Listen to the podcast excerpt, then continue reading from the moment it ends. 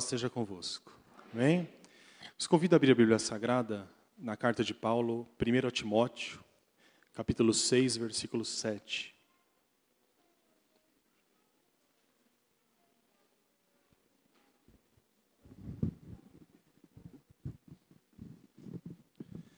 Nós vamos ler do versículo 7 ao versículo 12. E lembrando só mais um aviso, é, nós temos as nossas aulas de escola dominical, obviamente todos os domingos, às oito e meia da manhã. E nós estamos tratando, começar, começamos hoje, mas come, teremos mais duas aulas sobre as testemunhas de Jeová. Então, se você estava dormindo um certo dia na sua casa, sábado de manhã, você já deve ter sido acordado por alguém bater na sua porta com uma mensagem meio esquisita, que parecia bíblica, mas não era, são os testemunhos de Jeová. É, e por que, que é importante nós conhecermos e respondermos biblicamente a, a essa seita? Porque, de certo modo, é, são pessoas que estão presentes no nosso cotidiano. É, o tempo todo nós temos que dar respostas acerca da nossa fé, como diz o apóstolo Pedro. O apóstolo Pedro diz certa vez: é, vocês têm que saber falar para os outros sobre a esperança que há em vós. Então, é importante que, se você tiver dúvidas sobre o que as testemunhas de Jeová acreditam, mas se você quiser ter respostas àquilo que eles creem, respostas bíblicas, o seu lugar é aqui. Acorde um pouco mais cedo, domingo, oito e meia da manhã. Alguns ficam para o culto da manhã, outros vão para casa, vão fazer a feira, vão almoçar e depois voltam à noite. Reserve um espaço para que você esteja aqui. Amém? Antes de ler a palavra de Deus, eu convido você a orar. Feche seus olhos. Senhor, nós estamos aqui reunidos na sua casa e o Senhor tem falado conosco. Pai querido, derrama a tua misericórdia, derrama a tua graça sobre nós, que possamos ouvir aquilo que o Senhor tem a dizer que possamos, por meio das Escrituras e pela iluminação do Espírito, estarmos sensíveis à verdade do Evangelho. Que nós possamos sair pessoas daqui melhores do que entramos, que possamos sair é, cristãos melhores, Pai, desse culto. Fale ao nosso coração, é o que eu te peço em nome de Jesus Cristo. Amém. 1 Timóteo capítulo 6, versículo 7 diz assim: porque nada temos trazido para o mundo, nem coisa alguma podemos levar dele. Tendo sustento e com que nos vestir, estejamos contentes. Ora, os que querem ficar ricos caem em tentação e cilada, e em muitas concupiscências insensatas e perniciosas, as quais afogam os homens na ruína e perdição. Porque o amor do dinheiro é a raiz de todos os males e alguns nessa cobiça se desviaram da fé e a si mesmos se atormentaram com muitas dores. Tu, porém, ó homem de Deus, foge destas coisas. Antes, segue a justiça, a piedade, a fé, o amor, a constância, a mansidão. Combate o bom combate da fé. Toma posse da vida eterna, para a qual também foste chamado e de que fizeste a boa confissão perante muitas testemunhas. Amém? Durante a semana e principalmente ontem, organizando a mensagem e pensando um pouco em como que, que eu iria começá-la, me veio à mente uma história que eu ouvi tempos atrás, e é uma história de um antigo sábio que vivia em tempos antigos e que gostava de visitar o mercado da cidade. Então esse sábio sempre estava lá, caminhando entre as lojas, observando os últimos lançamentos, e ele parava na frente das vitrines e observava atentamente os produtos. Lia a respeito deles, conversava com as pessoas, mas uma coisa chamava atenção naquele homem: ele nunca comprava nada. E algumas pessoas se aproximaram dele, e ele já tinha uma reputação de sábio, e perguntaram: Mas por que, que você perde o seu tempo toda semana no meio dessas lojas e você nunca compra nada? E o sábio respondeu que o maior prazer da vida dele era observar todos aqueles produtos e saber que ele não precisava de nenhum deles para viver tranquilamente. E será que a atitude desse sábio é a atitude que nós cultivamos nos nossos hábitos diários? Meus irmãos, o que nós mais vemos por aí é o contrário. São pessoas ávidas por consumo, pessoas desesperadas, aflitas para comprar, para trocar, para consumir. E todos nós sabemos que não é fácil lidar com dinheiro. Amém? Principalmente quando o dinheiro é pouco e as contas são muitas. Parece que quanto menos a gente tem, mais problema com dinheiro nós temos. E eu sei que estamos no meio de uma sociedade que é uma sociedade do consumo. Os homens sempre tiveram essa tendência de consumir. Se nós vamos ver alguns relatos antigos, nós percebemos que muitos anos antes de Cristo já havia uma, uma competição entre as pessoas que vendiam as coisas e sempre é, haviam pessoas que lutavam contra esse tipo de consumo. Mas nós vivemos hoje, vivemos em plena era da tecnologia como nós nunca tivemos, e parece que tudo que a gente olha na rua, toda a propaganda de televisão, nos leva a cultivar um hábito de consumo. Nós estamos no meio disso tudo. E isso vai criando em nós uma necessidade de ter, de comprar e de possuir. Você vai saber do que eu estou falando. Cada dia mais, nós temos desejo de consumo. E nós temos uma necessidade que nasce principalmente da propaganda e dos valores que estão invertidos na nossa vida. Qual é a lógica da propaganda de TV? Qual é a lógica de alguém que quer vender algo para você? Essa pessoa e essa empresa e essa propaganda quer vender algo que você precisa. Só que talvez você nunca tenha precisado daquilo. Portanto, a propaganda, ela vai te convencer de que você precisa daquilo. E você acaba acreditando que aquilo é uma necessidade, que aquele desejo vai ficando cada vez mais incontrolável. E quando nós não conseguimos possuir, isso gera em nós uma grande infelicidade. Muita da nossa infelicidade, da nossa frustração, é porque nós não possuímos as coisas. E o grande problema é que, por causa do poder da propaganda, das novas tecnologias, que casado com essa inversão dos valores e prioridades, nós vamos sempre alimentando a ideia de que estamos perdendo algo, como se nós estivéssemos ficando para trás. Então, é lançado um novo produto e você está satisfeito com o seu telefone celular, mas você descobriu que há um celular melhor. E você começa a ficar triste. E você começa a ficar emburrado. E você quer porque quer, e homens de 40, 50 anos se tornam crianças de 8. E batem o pé e dizem: Eu quero, eu quero, eu quero. Eu experimentei um fenômeno pessoalmente muito interessante e muito revelador. Em uma das escolas que, que eu trabalhei há pouco tempo, ah, tinha uma caixa de achados e perdidos, como todo lugar que nós conhecemos. E começou a haver um aumento de aparelhos eletrônicos nos achados e perdidos, que é algo normal. Todo mundo tem um celular hoje, inclusive alunos. Não deveriam, mas têm.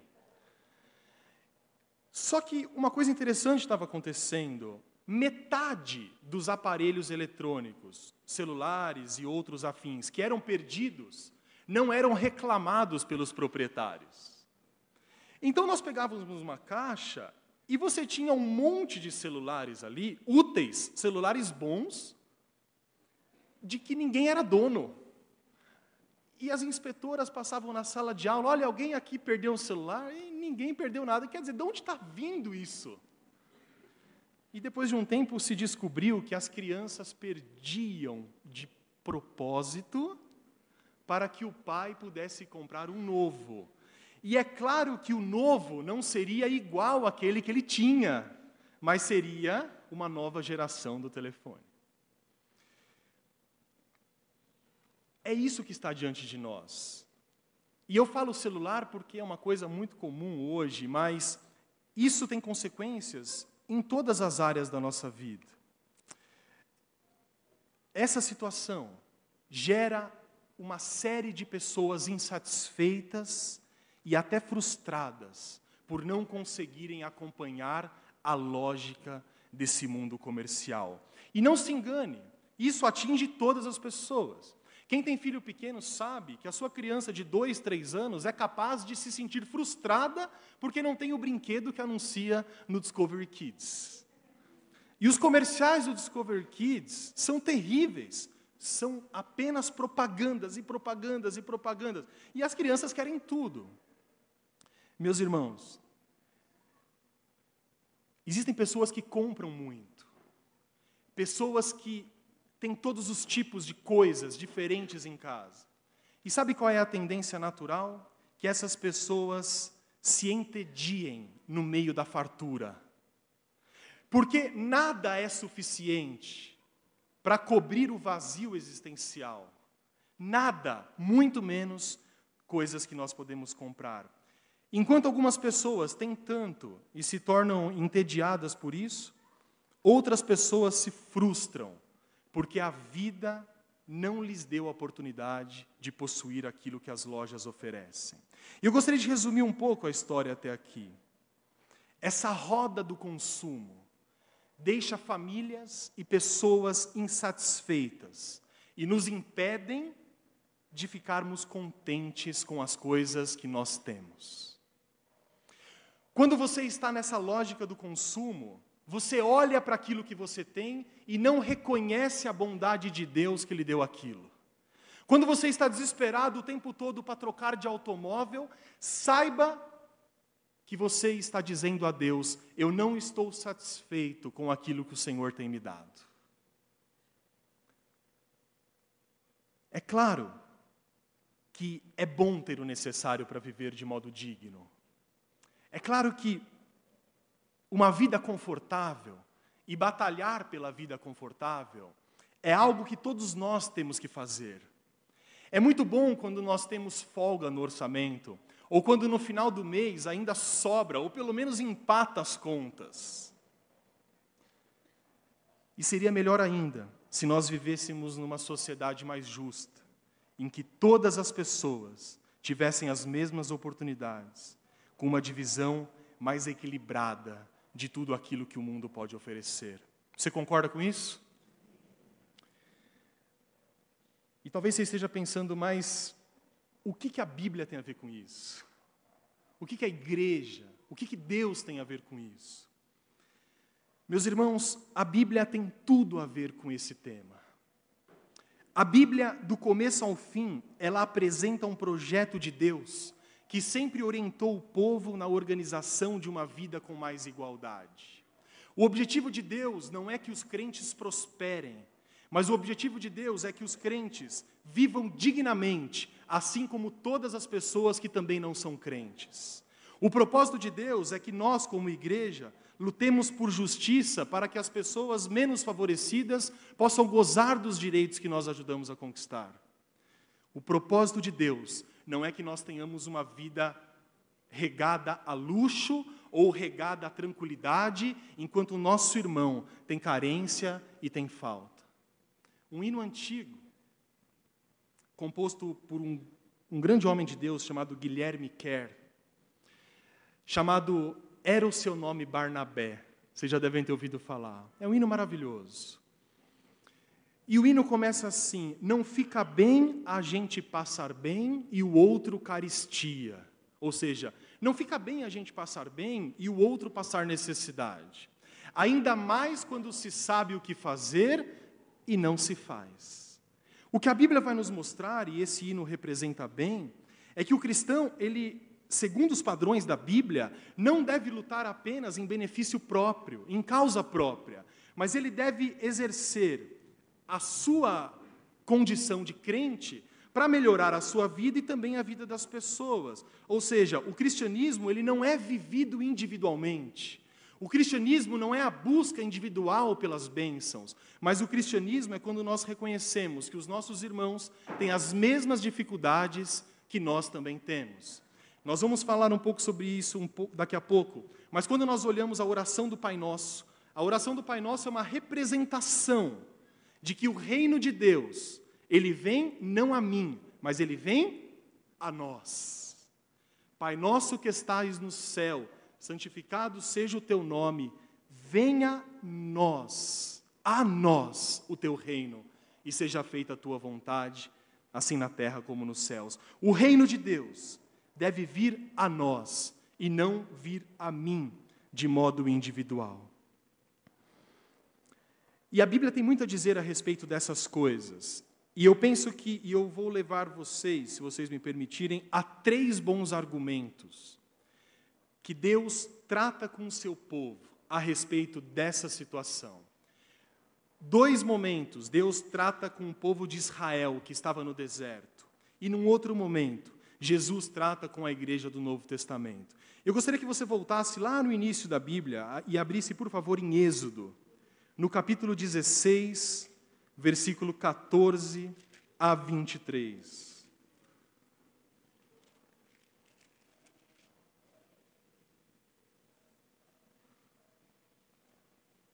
Nós vamos ler até o 24.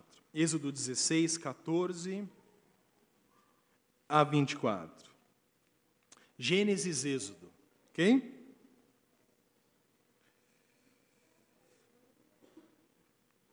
Só para contextualizar, o povo de Deus estava no deserto. E no deserto havia uma carência de alimento. E pela providência de Deus, Deus começou a enviar o maná. O maná era uma espécie de matéria-prima de alguns alimentos, alguns é, relacionam com uma espécie de mel que servia para fazer vários tipos de comida, de bolos, etc. E Deus milagrosamente manda o maná ao povo de Israel todos os dias. E aí no versículo 14, a Bíblia diz assim: E quando se evaporou o orvalho que caíra na superfície do deserto, restava uma coisa fina e semelhante a escamas, fina como a geada sobre a terra. Vendo-a, os filhos de Israel disseram uns aos outros: O que é isto? Pois não sabiam o que era. Disse-lhes Moisés: isto é o pão que o Senhor vos dá para vosso alimento. Eis que o Senhor vos ordenou, disse Moisés: colhei disso cada um segundo o que pode comer. Um gomer por cabeça, aproximadamente dois litros por cabeça, segundo o número de vossas pessoas. Cada um tomará para os que se acharem na sua tenda. Assim o fizeram os filhos de Israel e colheram uns mais, outros menos. Porém, medindo-o com Gomer, não sobrava ao que colhera muito, e nem faltava ao que colhera pouco, pois colheram cada um quanto podia comer. Disse-lhes Moisés: Ninguém deixe dele para a manhã seguinte.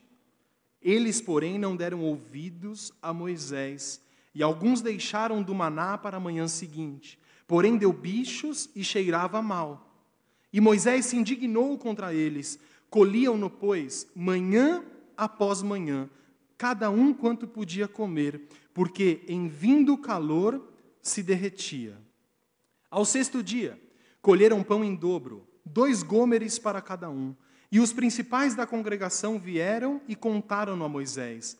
Respondeu-lhes ele: Isto é que disse o Senhor: amanhã, que é o sábado, é repouso, o santo sábado do Senhor. O que quiserdes cozer no forno, cozei-o, e o que quiserdes comer em água, cozei-o em água. E tudo o que sobrar, separai, guardando para a manhã seguinte. E guardaram-no até pela manhã seguinte, como Moisés ordenara, e não cheirou mal, nem deu bichos. Amém? O que, que Deus ensina aqui ao povo da Bíblia, ao povo do deserto? Deus ensina o seguinte: Cada um deveria pegar apenas o que precisasse. Essa era a regra de Deus. Mas sempre existem os espertos. Sempre existem aquelas pessoas que querem levar vantagem na situação. E nós lemos no texto que o que, que acontecia? Os espertos colhiam mais do que Deus havia ordenado para poder guardar, ou talvez para poder até descansar na manhã seguinte, porque tinha que acordar cedo para pegar o maná. E o que, que acontecia? No outro dia, quando eles observavam aquilo que eles haviam colhido a mais, tinha dado bichos e cheirava mal. E nós não conseguimos comer algo que cheira mal. Não conseguimos comer algo que está estragado. Ou seja, o maná estragava. Mas um grande milagre acontecia. No Velho Testamento, o sábado era guardado com muito rigor e com muito zelo pelo povo. Portanto, no sábado não se podia trabalhar e não se podia nem colher o alimento.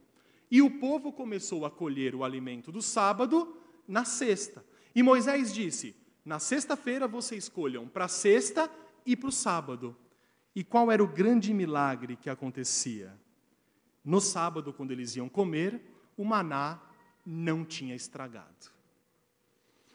Provavelmente alguns deles viram isso e tentaram fazer de novo na segunda-feira. Mas o maná na terça-feira acordava estragado.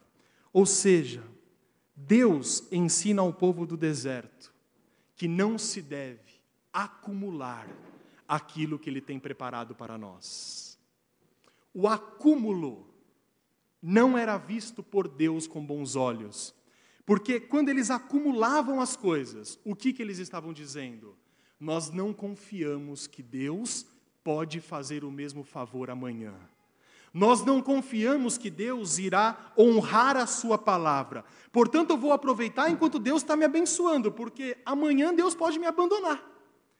Esse é o princípio, é o pensamento que está por trás disso. Portanto, Deus disse: não colham mais do que vocês podem comer hoje. Não acumulem, porque isso vai exercitar a fé nas minhas ações e no meu caráter.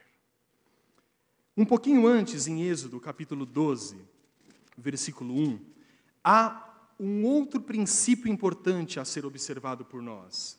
Êxodo 12, 1 a 4.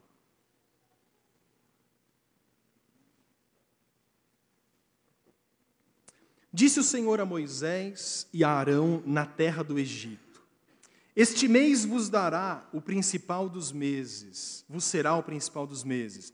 Será o primeiro mês do ano.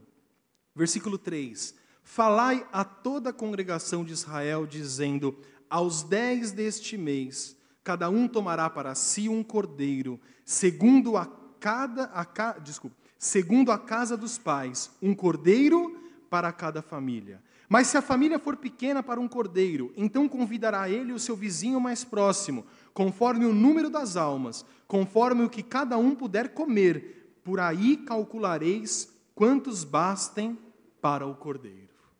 Amém?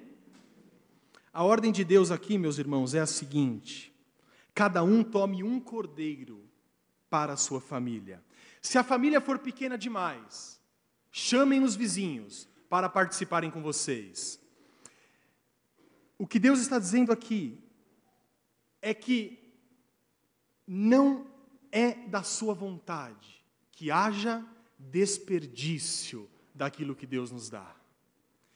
De uma maneira clara, Deus está dizendo ao povo: olha, calcule pelo número de pessoas os alimentos que vocês vão usar, para que não sobrem alimentos. E caso sobrem alimentos, que vocês chamem os seus vizinhos para que eles compartilhem da comida conosco.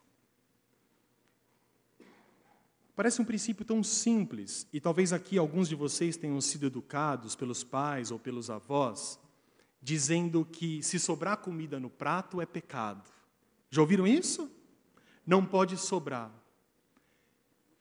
Esse é um princípio de Deus, é um princípio bíblico, que faz com que nós não desperdicemos as coisas que Deus nos dá. Existem alguns ditados que falam assim: ah, é melhor sobrar do que faltar. Eu também concordo. Dura coisa é quando você quer mais e não tem. Mas, ao mesmo tempo, Quantas das nossas reuniões e das nossas festas têm mais comida do que nós precisamos? Quantos banhos nós tomamos? Mais tempo do que a racionalidade exige. Nós tivemos em casa que sentir isso na pele. Porque a nossa relação com a água sempre foi tranquila, não foi? Nós crescemos ouvindo que o Brasil é um país de grandes recursos naturais, que a água, um quinto da água está aqui.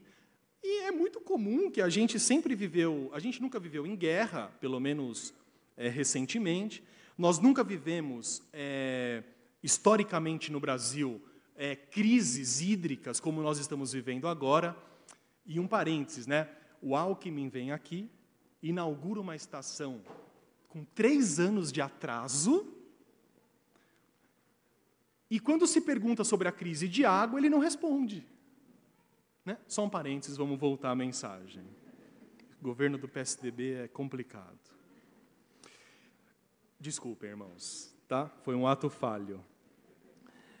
Mas, quando nós. É, a nossa relação com a água, por exemplo, é uma relação sempre de fartura. E nós estamos vivendo nos últimos anos uma crise como nós nunca vimos, por incompetência principalmente do governo. Porque Deus manda chuva. Só que não se constroem reservatórios para que essas águas fiquem. E aí, o que, que nós começamos a fazer? economizar água, porque a culpa sempre é do povo, a culpa sempre é nossa.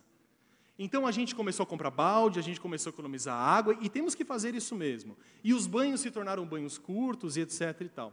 Mas onde nós moramos, que é lá no meio do mato, a gente nem do Alckmin pode reclamar, porque é poço, né? E é poço, semi-artesiano e tal. E a crise chegou para todo mundo e para nós não. Por uns seis meses não chegou a nós. E de uma hora para outra, assim, é, o poço secou, né?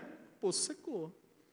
E meus irmãos, eu vou te falar uma coisa, assim, caminhão-pipa é muito caro e nós não lavávamos roupa em casa, nem eu, o Guilherme, é, nós levávamos para as pessoas lavarem, é, mãe, pai, etc. E durante praticamente oito meses, nós, assim, economizamos água como nunca na vida. Não sei se alguém tem alguma noção, mas nós comprávamos 10 mil litros de água e com muita economia, sem beber, porque a gente comprava água separada para beber, sem lavar roupa, com banhos assim de gato, sabe? Durava um mês estourando, estourando a água. Até que Deus enviou o seu servo, o Manuel, e, e, um dia o Manuel, junto com a esposa dele, é, a gente comentou sobre isso, e o Manuel é um faz tudo. Cadê o Manuel? Está por aqui, o Manuel? Está ali escondido, o Manuel. E, e, e, ele falou, não, vou resolver isso. Né? Porque a gente já tinha pesquisado empresas, irmãos, é, tem que abrir o poço, é uma fortuna. E aí Manuel foi lá, só sei que ele tirou uns negócios lá, 35 metros, né, Manuel? de cano, de não sei o que e tal, e de repente voltou a jorrar água. E teve até um culto lá, que parecia o, o poço de Jacó. E o problema é que, óbvio, por conta da falta d'água, tinha talvez o lençol freático tenha saído do lado e aí entupiu as coisas, e graças a Deus hoje nós temos água. Mas a grande questão é a seguinte: por mais que nós tenhamos água, nós não conseguimos mais tomar um banho como se tomava antes.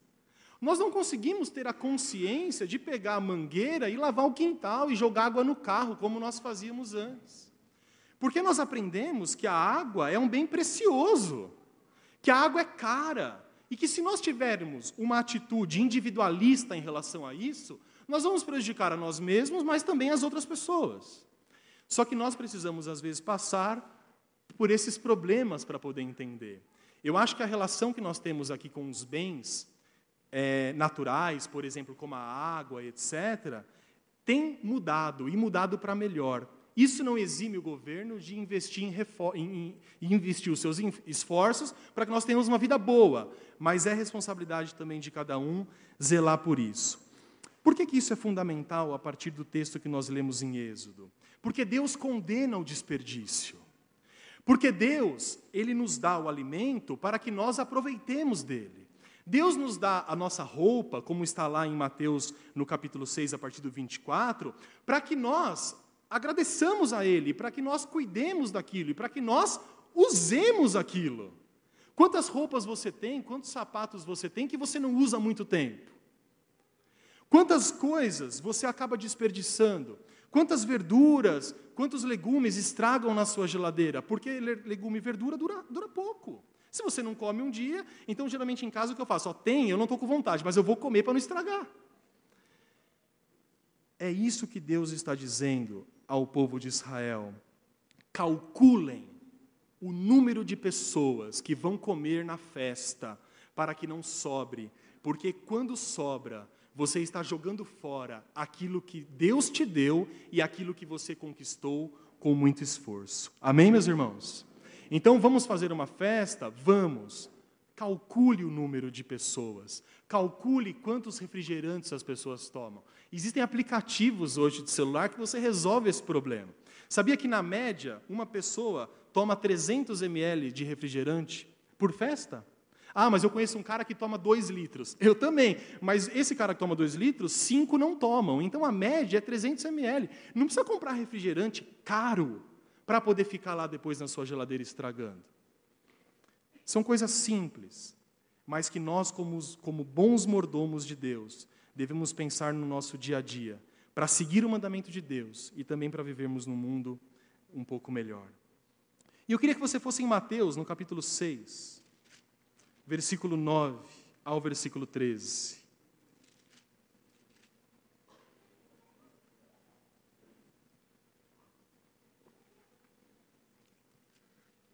Nesse texto, Jesus nos ensina um outro princípio.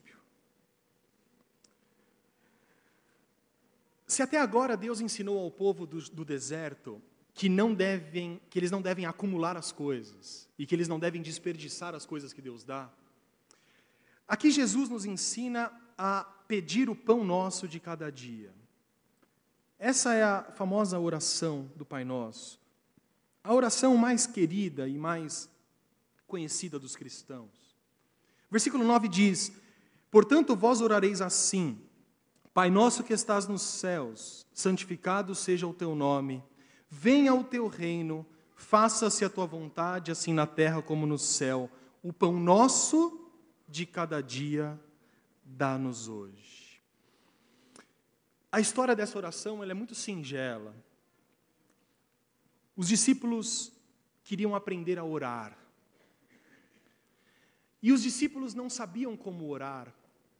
E eles olhavam Jesus orando, e aparentemente para eles, Jesus orava com a maior facilidade. Então Jesus ele se afastava dos discípulos e passava horas e muitas vezes dias, passou 40 dias no deserto em oração. E os discípulos olhavam aquilo e diziam assim: Mas por que, que eu não consigo? Por que, que Jesus consegue e nós não conseguimos orar? Talvez você já tenha passado por essas experiências. Às vezes você vai num, num culto de oração ou numa vigília, em oito minutos você já orou tudo que você tinha que orar. Você já pediu pela mãe, pelo pai, pelo cachorro, pelo país, pelo alimento, você pediu por tudo. E aí você olha no relógio, passaram-se oito minutos. E você olha para o irmão do lado e ele está lá. E está orando, e está orando. E aí você começa com aquele amém, né? Amém. E aí você começa, você para de orar, começa a ouvir o irmão e acaba intercedendo junto com ele, porque você não tem mais assunto. É claro que a quantidade de oração não se é, não, não, não é uma é, não traz como consequência a qualidade dela. Mas fato é que algumas pessoas têm mais facilidade de oração do que outras. E Jesus orava muito. E os discípulos estavam querendo, Senhor, ensina-nos a orar. E aqui em Mateus 6,9, há o exemplo da oração que nós devemos fazer a Deus, segundo aquilo que Jesus ensina. E no versículo 11, Jesus diz: O pão nosso de cada dia nos dá hoje.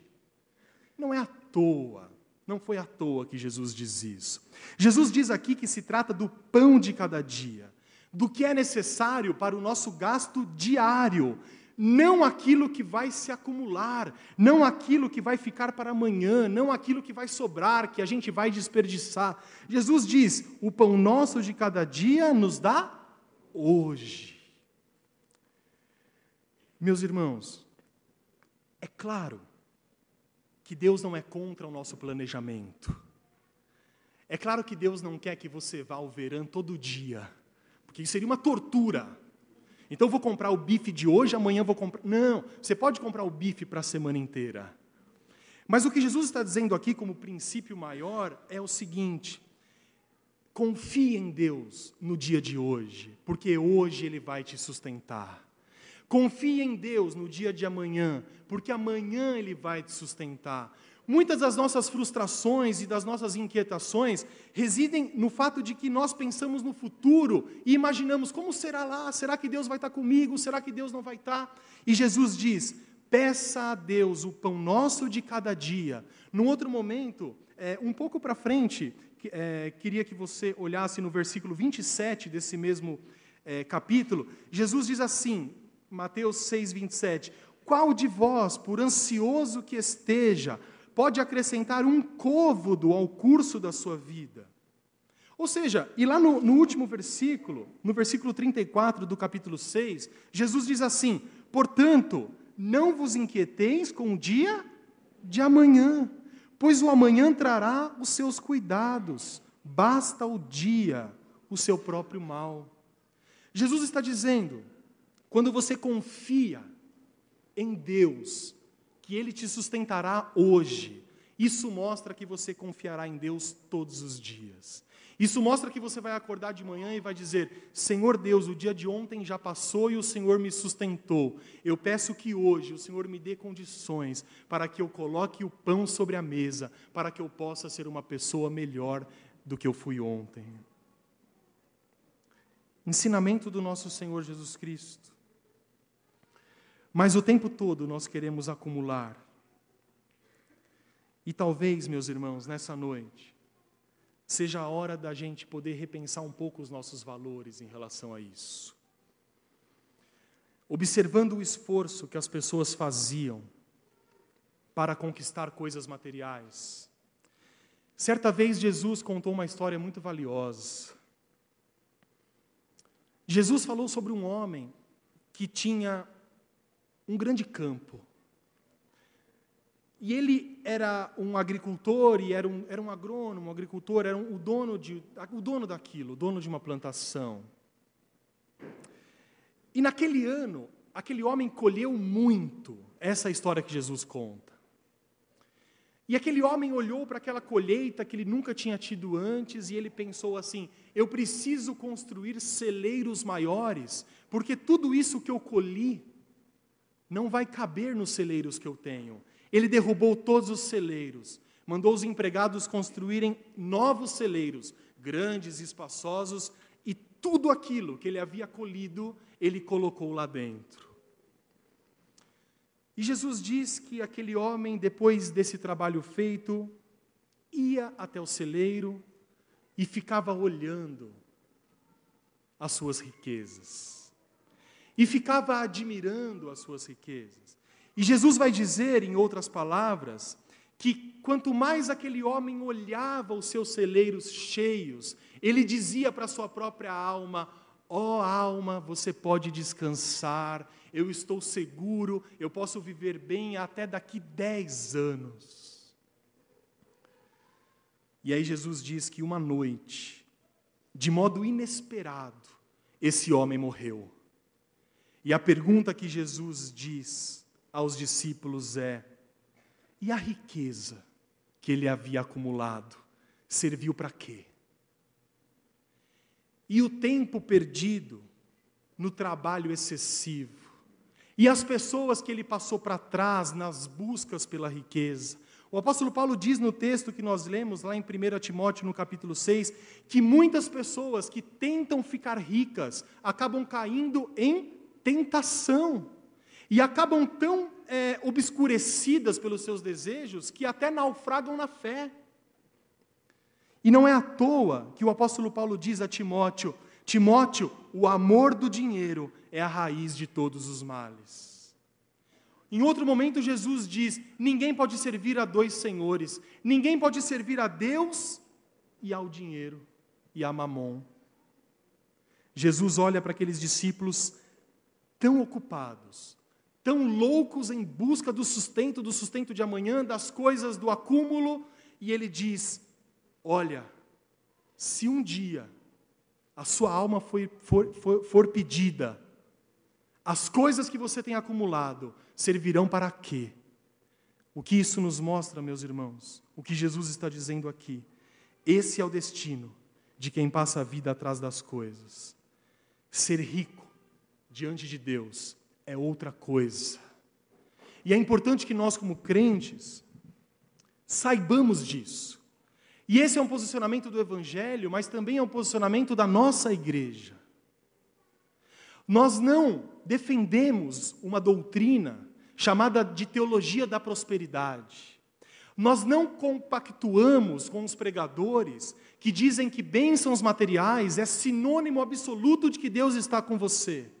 Porque esses argumentos não resistem a uma simples olhada na vida de Jesus e dos apóstolos. Ora, se bens materiais é sinônimo de bênção, significa que Jesus não era abençoado. Se ter as coisas do último tipo, se trocar de carro a cada dois anos é sinônimo da bênção de Deus, o que nós diremos dos milhares e milhares de irmãos que são tementes a Deus, que têm fidelidade no seu coração e vivem com grandes dificuldades financeiras? Não faz sentido biblicamente.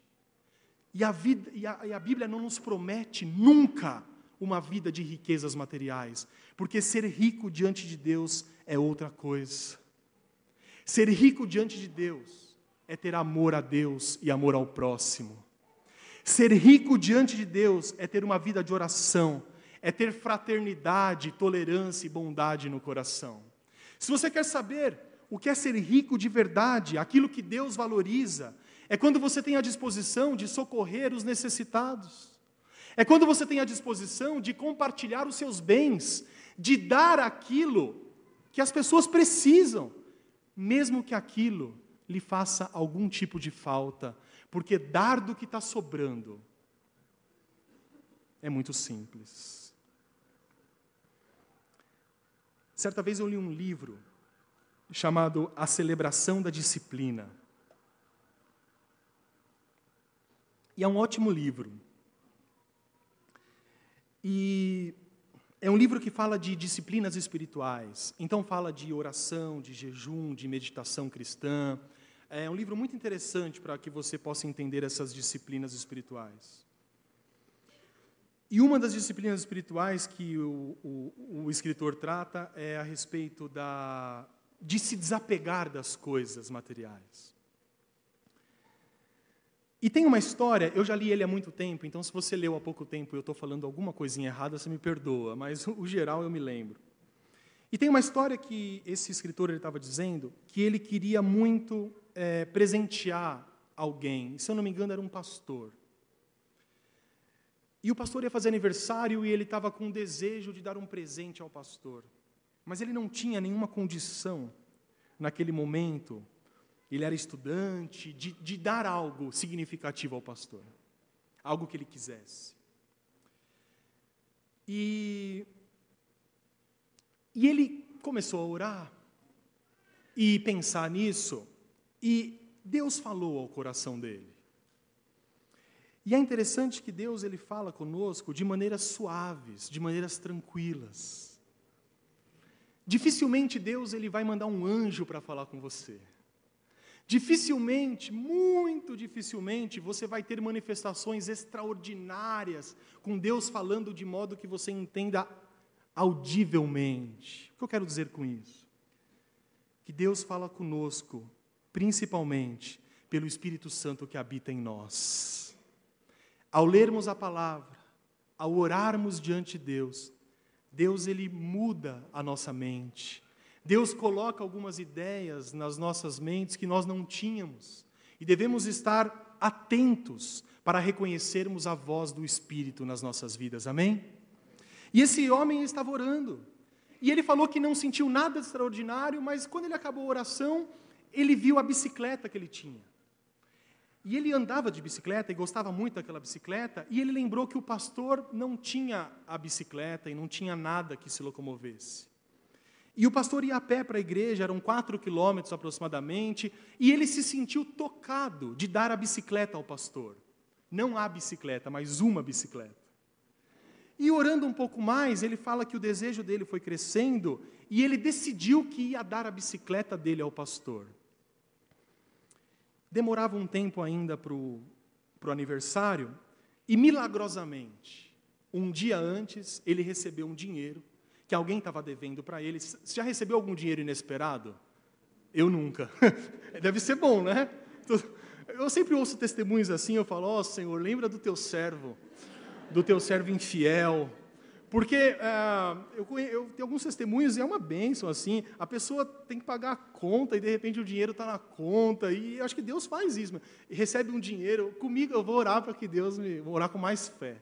Mas se você já recebeu, você pode, você pode orar por mim, fortalecer minha fé. E aconteceu isso com esse homem. Ele recebeu um dinheiro que ele não estava esperando, e era um dinheiro é, que dava para comprar bicicleta. E ele ficou feliz, agradeceu a Deus e falou: Deus, muito obrigado, porque o Senhor ouviu minhas orações, e saiu para comprar a bicicleta. E no meio do caminho ele sentiu aí de maneira diferente, mais audível, de uma maneira mais forte, diretiva, Deus falando com ele: Não foi isso o que eu exigi de você. Não foi isso que eu te pedi. Eu pedi para que você desse a sua bicicleta ao pastor. E ele ouviu a voz do Espírito e voltou. E ele vai dizer no livro que, muito assim, emocionado, mas ao mesmo tempo, né? Deu a bicicleta ao pastor. E ele vai dizer que ele aprendeu algo fundamental.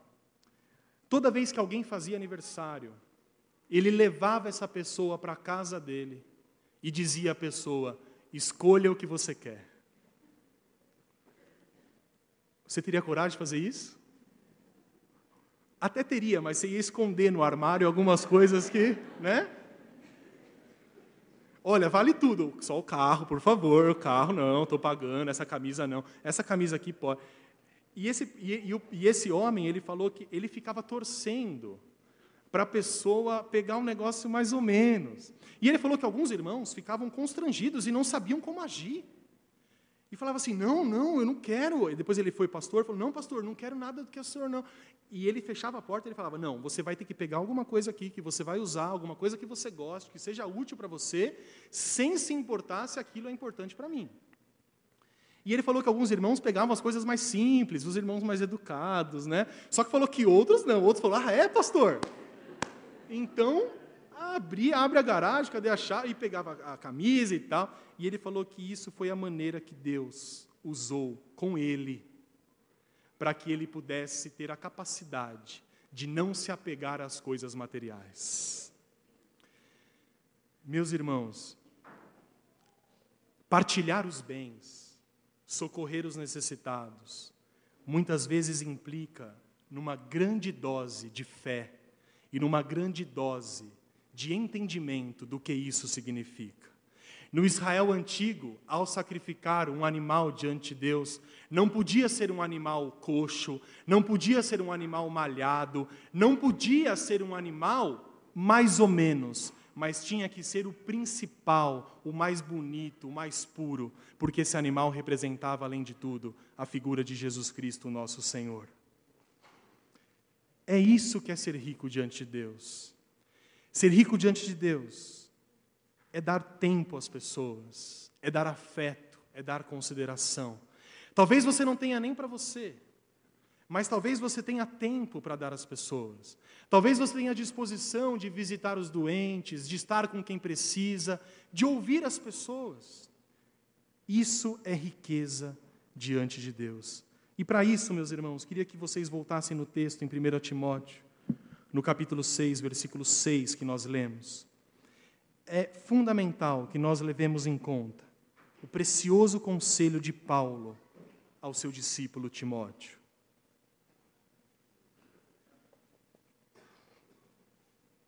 Paulo diz assim a Timóteo, versículo 6: De fato, grande fonte de lucro é a piedade com o contentamento.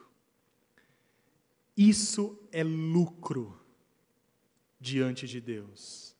É uma vida piedosa. O que é uma vida piedosa? É uma vida que não é ímpia. É uma vida segundo os padrões de Deus. Isso é piedade. Piedade é uma vida de oração, é uma vida de respeito, é uma vida de submissão à vontade de Deus. E Paulo diz: de fato, grande fonte de lucro é a piedade com o contentamento. Contentamento. A chave do argumento do apóstolo. No texto paralelo, no capítulo 4 de Filipenses, Paulo diz o seguinte: Porque aprendi a viver contente em qualquer situação. Eu aprendi, Paulo diz, a viver feliz, seja na honra ou seja na humilhação, seja na fartura, seja na fome, seja na abundância ou seja na escassez. Paulo foi capaz de dizer: Eu aprendi a viver feliz em qualquer situação, porque eu tudo posso naquele que me fortalece. Contentamento com as coisas que Deus tem te dado. Ah, o meu carro não é aquilo que eu queria, mas foi Deus quem te deu. E ele vai servir durante um tempo. Você não precisa trocar de modo desenfreado, porque isso não é nem racional, não é nem bom para a consciência, não é nem racional, porque você perde absurdamente dinheiro. Contentamento com as coisas que tem na sua casa, contentamento com as suas capacidades de trabalho. O apóstolo Paulo diz: se eu estiver contente, isso é a prova de que eu tudo posso naquele que me fortalece. E por fim, eu queria pensar em algumas questões aqui com vocês. Nós vimos no início dessa mensagem que o mundo, ele é um mundo apelativo em relação ao consumo. E infelizmente esse apelo ele acaba chegando às nossas vidas como cristãos. Não deveria ser assim. E muitas vezes o apelo por uma vida abundante aqui nessa terra acaba por desprezar a nossa espera das coisas que realmente importam. Se o mundo nos diz, meus irmãos, compre isso, e seja feliz. Nós não podemos dizer outra coisa senão o meu contentamento está no meu Deus e não nas coisas que o dinheiro pode comprar. Amém? Você pode dizer isso? Se o mundo diz a nós, compre, financie, gaste o que você não pode, faça em 50 vezes no cartão, nós dizemos, não precisamos disso porque a minha felicidade não se baseia nas coisas que o mundo me dá, mas se baseia na sustentação que o meu Deus me dá dia após dia. Se o mundo nos leva à tentação de comprar o que não precisamos, com o dinheiro que nós não temos, nós diremos ao mundo: nós não vivemos segundo os padrões da carne, porque isso nos levará à morte, mas nós seguimos e vivemos de acordo com o padrão do Espírito, e certamente nós viveremos, como diz o apóstolo Paulo. O crente deve se esforçar para viver dentro do seu orçamento, não gastar mais do que ganha. Nós não podemos viver tentar viver num padrão que está acima das nossas possibilidades. Eu me lembro que eu trabalhava num lugar em que as pessoas eram muito mais ricas do que eu, e isso até hoje é muito natural. E eu me lembro de uma vez que as pessoas foram almoçar e me chamaram, e eu era novo no trabalho, e eu queria fazer amizade, né? Queria ficar popular no trabalho. É lógico, né? Aquela coisa lá. E eu falei, não, vamos, né? Lógico, não vou negar. Aí foi um monte de gente. E aí veio a conta. E, e assim, sabe? Doeu no meu coração. E eu fiz cara de normal, né? Cara de felicidade. Paguei lá no débito, mal sabe. E sabe, irmãos, pouca coisa é tão terrível quanto aquele suspense da máquina Quando você digita a sua senha. Não? Não passam por isso? Hã? E o medo de ler ali, transação não aceita. E não autorizada. E você sabe que você não errou a senha, mas você fala, ah, eu acho que eu errei a senha. Né? Pouca coisa é tão, tão triste quanto isso. E tal, e fui.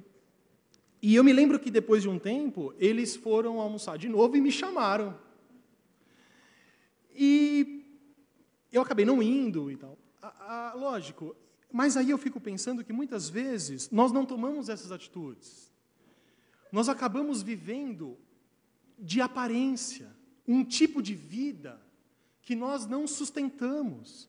E isso vai trazer consequências práticas na nossa vida familiar. Nossos filhos serão privados de coisas, nós seremos privados de coisas boas, porque nós estamos vivendo de acordo com os padrões do mundo. Você sabe que, às vezes, e viver em São Paulo é muito difícil, a média de um almoço em São Paulo, a média, 28 reais. A média. Meus irmãos, é um quilo de filé mignon. É um quilo de filé mignon. Ah, mas eu não. Não, porque eu tenho vergonha de levar marmita, eu não gosto. Mas assim, tudo bem, então come todo dia 25 reais, come 30, 40 reais para você ver para onde vai seu dinheiro a Bíblia nos mostra a refletir sobre essas coisas. Devemos viver uma vida segundo o padrão do Espírito e não aos padrões aceitos pelas pessoas. Porque certa vez os apóstolos foram perguntados: e aí, vocês vão continuar vivendo segundo Jesus? Vocês vão. E eles tinham acabado de ser açoitados. Vocês vão pregar Jesus? Vocês vão viver de acordo com Jesus? E eles responderam o quê? Mais vale a nós obedecer a Deus do que agradar aos homens. E se nós levássemos esse ensino para a nossa vida cotidiana, se nós vivêssemos dentro das nossas possibilidades, talvez as nossas vidas fossem muito mais tranquilas e menos frustrantes, se nós tivéssemos a certeza de que grande parte das coisas que nós temos, que nós compramos, que nós nos esforçamos tanto, nós não precisamos. E por fim, eu creio que devemos fazer um cuidadoso exame das nossas vidas, de nossos valores. Eu sei que nós vivemos com dificuldade, todos nós. Nós moramos na periferia de São Paulo. Nós, é, alguns mais, outros menos, mas ninguém é rico. A prova de que você não é rico é muito simples de fazer é, tenta viver um mês sem o seu salário. Que, que acontece com as suas contas? Nós vivemos com dificuldade. Nós confiamos em Deus, nós trabalhamos. Nós não temos herança, nós não ganhamos as coisas de mão beijada, precisa trabalho. Por isso eu acho que, independente da nossa posição, seja mais pobre, seja um pouco mais abastados, como crentes, nós temos que ter um compromisso de vivermos uma vida segundo o padrão exigido por Jesus Cristo. E o padrão exigido por Jesus Cristo é que nós vivamos uma vida mais simples. Uma vida sem acúmulo, uma vida sem desejos por coisas materiais que podem atrapalhar a nossa convivência com os outros e com Deus. O apóstolo Paulo diz: muitas pessoas, querendo ficar ricos, caem em tentação e naufragam na fé. Temos que ter uma vida que não tenha desperdício, uma vida que nós consigamos olhar para Deus e dizer: Deus, o pão nosso de cada dia, o Senhor nos dá hoje. Eu vou trabalhar e amanhã eu confio que o Senhor continuará me abençoando.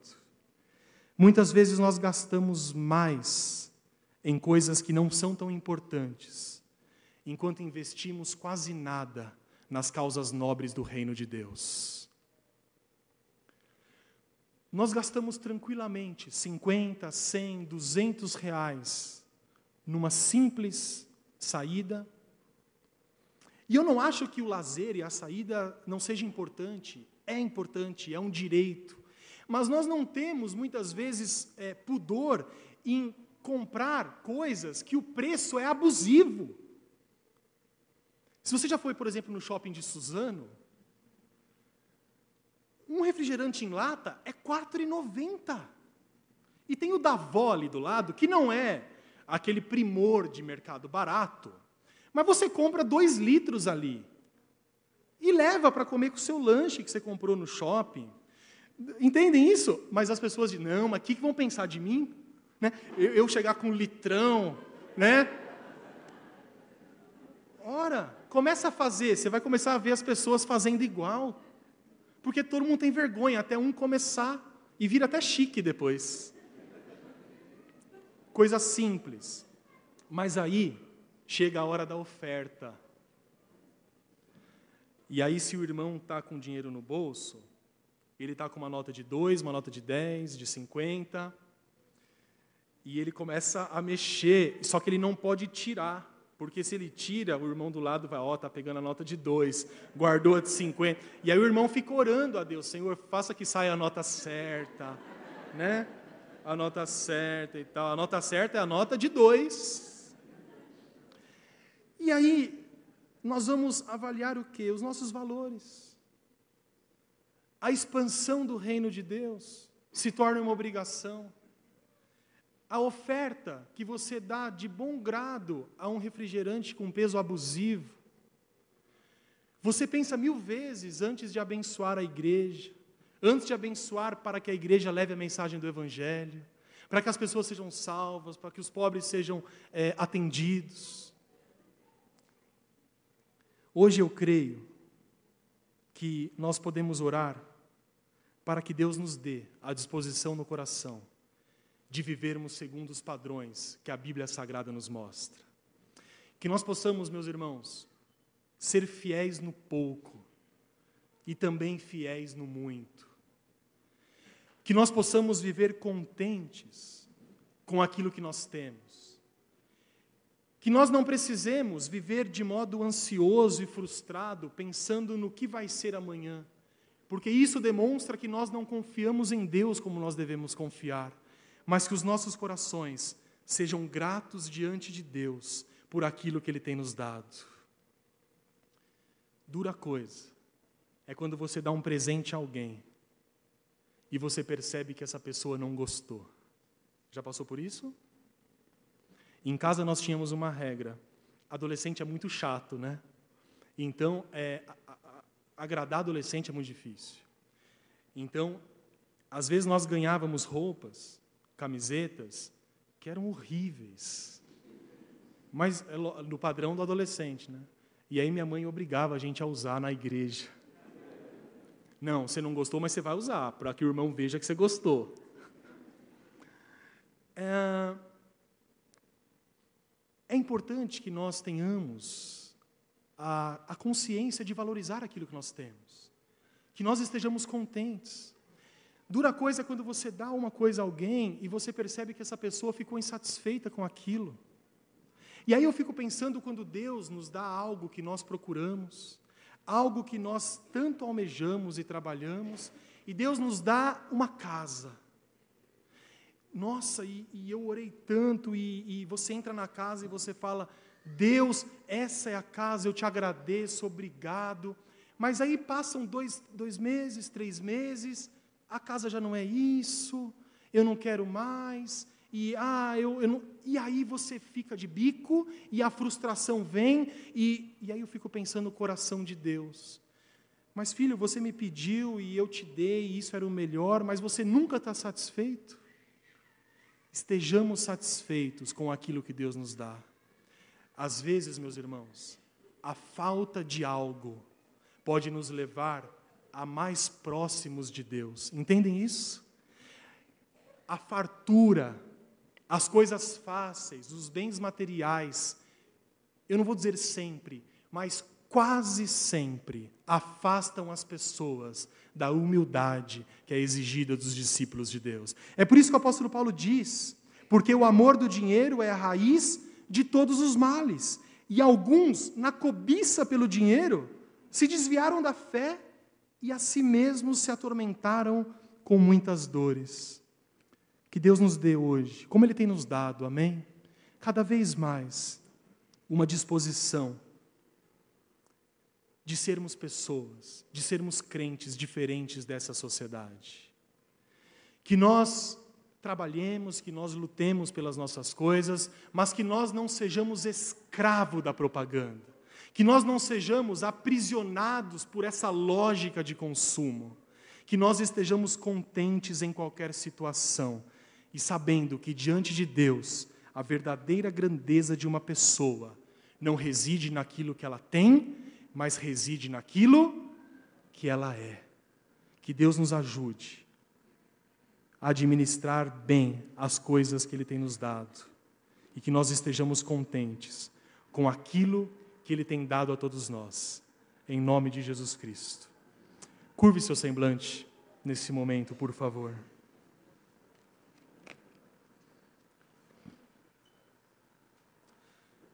Nós podemos orar a Deus, amém? Senhor, nós estamos aqui reunidos na tua casa. E nós ouvimos a tua santa palavra e ouvimos as orientações que o Senhor dá para nós a respeito desse assunto.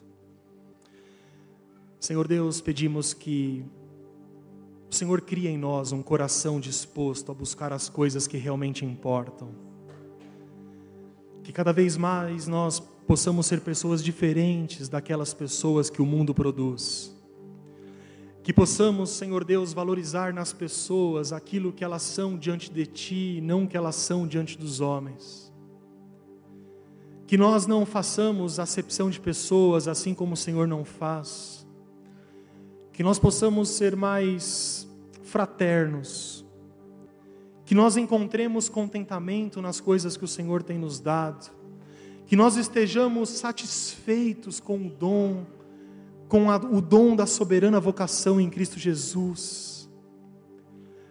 Pai amado, que em qualquer situação, seja passando por fartura ou por dificuldade, nós possamos estar sempre prontos com os nossos lábios a glorificar e agradecer o teu santo nome.